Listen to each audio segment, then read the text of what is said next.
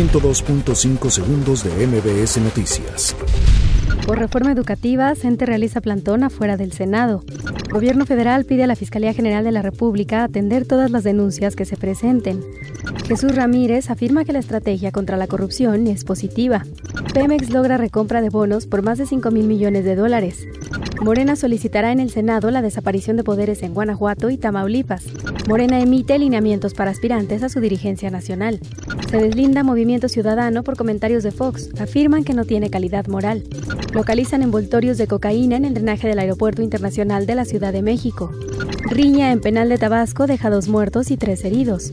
Guterres pide transformación para detener efectos del cambio climático. 102.5 segundos de MBS Noticias.